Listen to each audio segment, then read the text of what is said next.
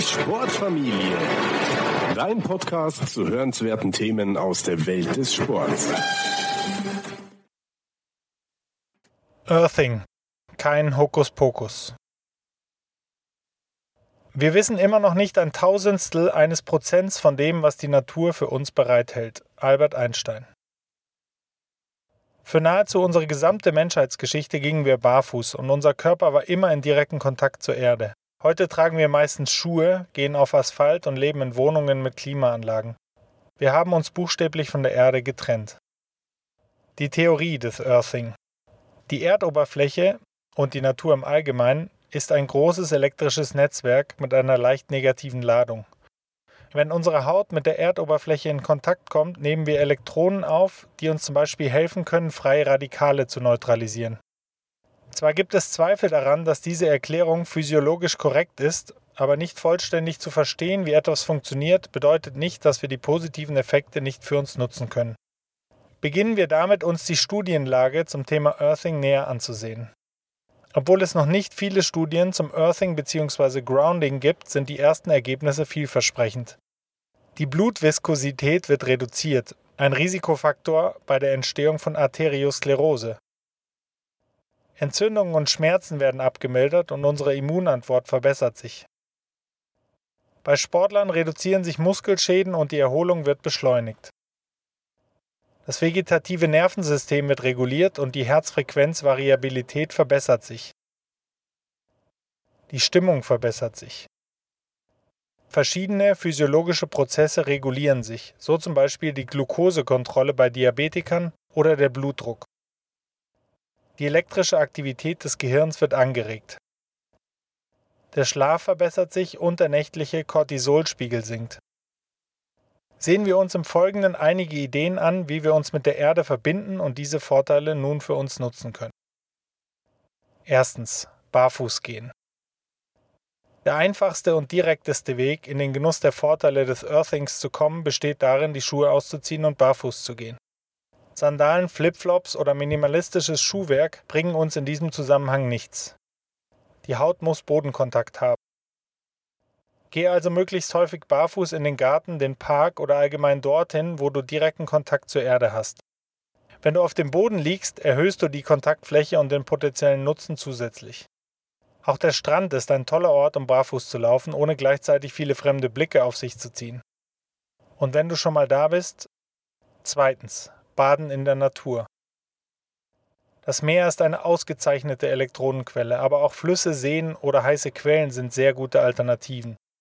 Wenn du vollständig unter Wasser bist, ist deine Haut viel mehr der Natur ausgesetzt. Die Anziehungskraft, die große Gewässer auf uns haben, ist kein Zufall. Die Wiederaufladung von Elektronen könnte zumindest teilweise die entspannende Wirkung eines Naturbads erklären. Drittens. Grounding Equipment. Leider bietet das moderne Leben nur wenige Möglichkeiten, sich mehr mit der Natur zu verbinden. Aber die Technologie bietet Alternativen. Viele Anbieter bieten Stoffe an, die die Erdoberfläche simulieren. Es gibt Bettlagen oder Matten, mit denen du die Vorteile der terrestrischen Verbindung nutzen kannst, während du schläfst oder arbeitest. Allerdings können die technischen Hilfsmittel nicht alle Vorteile einer echten Verbindung zur Natur ersetzen. Natur- und Vitamin N-Mangel. Im Wald gibt es kein WLAN und trotzdem hast du die beste Verbindung. Im Jahr 1982 startete die japanische Forstbehörde ihr Programm namens Shinrin-yoku, was mit Waldbaden übersetzt werden kann.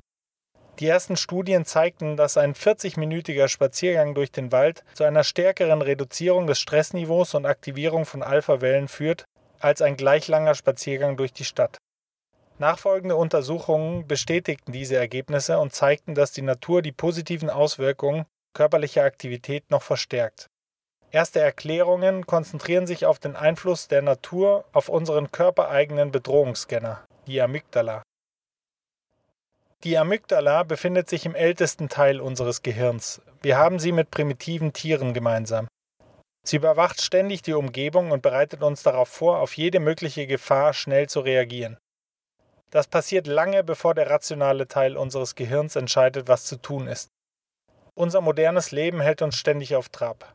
Zwar reagiert die Amygdala in der Großstadt nicht ständig, weil sie meist keine unmittelbare Gefahr wittert, Gleichzeitig ist sie aber auch nicht vollständig entspannt.